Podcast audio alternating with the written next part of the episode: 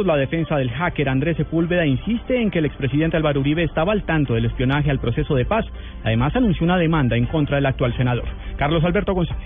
Hola Juan Camilo, así es, pues el abogado del hacker Andrés Fernando Sepúlveda, John Jairo Castelblanco, aseguró que estudia la posibilidad de mandar al expresidente Álvaro Uribe por las acusaciones que ha hecho sobre este, asegurando que es un enfermo mental, que está loco. Ahora los papeles se cambian y el hacker advierte demandas a Uribe por injuria y calumnia.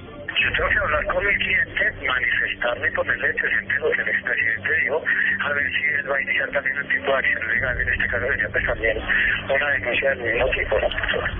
La audiencia de conciliación entre estos, entre Sepúlveda y el expresidente Uribe, fracasó acá en el búnker de la Fiscalía. Carlos Alberto González, Blue Radio.